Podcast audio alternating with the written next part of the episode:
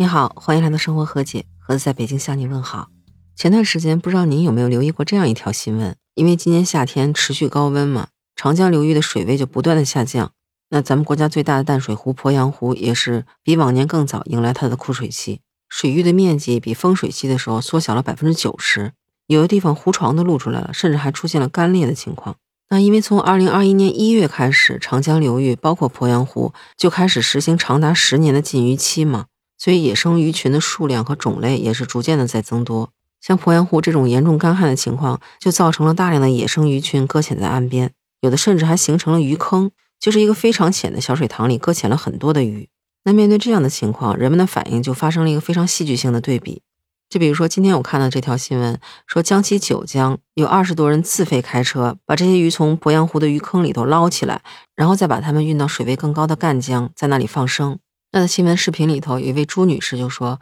他们最开始是发现这有一个小水坑，里面聚集了很多搁浅的鱼，所以当时他们就聚集了九江当地的一些志同道合的人，一起过来想把这些鱼救出去。而且他们这种行为属于自发的一种义务行为，也都是自己开车来，所有的费用都是由他们自己来承担。而他们这么做的原因也很简单，他们就觉得这个水如果干了之后，鱼都死掉了，也蛮可惜的，很可怜。所以他们就想办法把鱼运到水更深的地方去，让他们不至于活活的旱死。那这条新闻一出，也是引起了很多网友的关注，一度是冲上了各大平台的热搜。那网友在评论区的评价也是清一色的称赞，有很多网友都说这才是真正的放生嘛，也有的说这要是一般人的话，没准就架起锅给煮了。而像网友说的这第二种情况，还真的在前一阵子就发生了。当鄱阳湖刚刚因为干旱出现这种大量鱼搁浅的情况的时候。同样是在江西九江，一个位于都昌县万户镇的村子里面的村民几乎是全部出动，带着麻袋、水盆，还有各种小型拖船，到鄱阳湖去捞这些搁浅的鱼，而且是个个满载而归啊！而且很多环湖周边的居民也都纷纷赶过去捞鱼，有的甚至把车都开到了干裂的河床上去。即使当地政府发出警告，说这样做非常危险，容易陷在淤泥里，但是去的人仍然是络绎不绝，成百上千的。同样，当时这条新闻也是冲上了各大平台的热搜，而且评论里还有支持者觉得，那鄱阳湖都干旱了八十多天了，那水域面积都变成这么小了，这么看，那搁浅这些鱼肯定难逃一劫呀。与其让它白白死掉，还造成各种污染，那还不如适度的捕捞，这样还能顺便减轻水质的污染呢。那当时当地的渔政工作者也是尽力想把这些搁浅的鱼群都转移到深水的地方去。这样能减少这些野生鱼资源的损失吗？那与此同时，他们也是尽量去劝阻这些前去捕鱼的村民。但是非常遗憾，因为他们人手不够，没有办法兼顾整个湖区，所以才形成了千人组团捕鱼的这种场面。你看，同样一件事儿，但是不同的人群处理的方式却完全不同。那至于说谁对谁错，还要从禁渔期的来历说起。那长江流域，包括鄱阳湖在内，都属于禁渔期的范围。那从二零二一年的一月开始。长江流域就实行了十年的禁渔期，那具体原因呢？您应该也能猜到，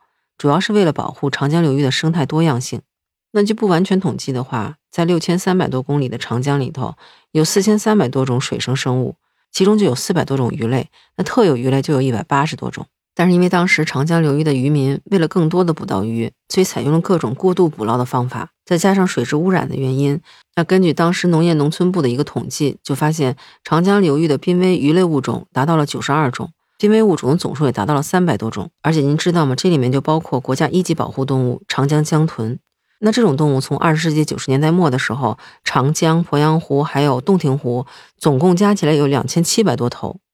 但是到了二零一七年的时候，就只剩下一千零一十二头了，连一半都不到，所以它比大熊猫还要珍贵。而且像咱们知道的白鳍豚、还有白鲟、长江石鱼，现在其实已经都宣布功能性灭绝了。所以当时政府就考虑到这种情况，如果长此以往的话，肯定会影响到长江水系统的生物多样性，而且这样的话，渔业的发展也会越来越差，到时候可能连鱼都捞不上来了。所以在二零二一年初的时候，就实行了禁渔令。也是希望能够完全禁止捕捞之后，给长江流域的水生物一个两到三代的繁衍的机会，来修复长江流域的生态多样性。所以，因为这个，它的休渔期时间才定了十年这么长。而鄱阳湖恰恰是长江最大的一个通江湖，而且它本身就分丰水期和枯水期。在丰水期的时候，这水就从长江流到湖里去；那到枯水期的时候呢，这水又从湖里流到长江去。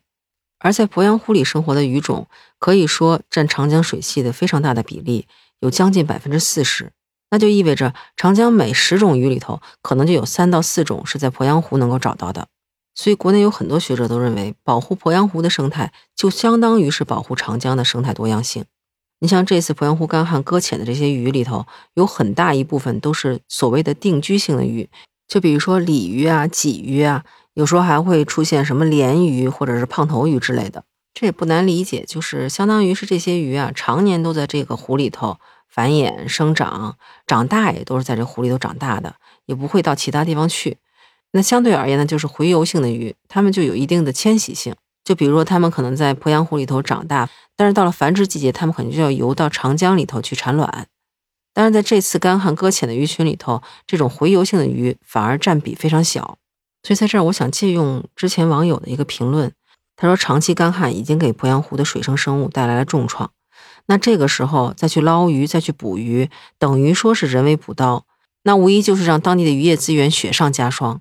而我也是非常钦佩这些能够自发组织、自费去救鱼的人。他们救的也许不仅仅是一条条的鱼，而是整个长江水系统的生态平衡，以及人们对真善美的感动。那我不知道您对这件事儿是什么样一种看法？那如果是您的话，您会选择前者去帮助鱼、救鱼，还是会选择像后者那样去拿着大盆小盆去捞鱼、抓鱼呢？欢迎您在评论区告诉我。当然，如果您喜欢我的节目的话，也欢迎您订阅、评价我的专辑。那今儿咱们就聊这么多，下期见，拜拜。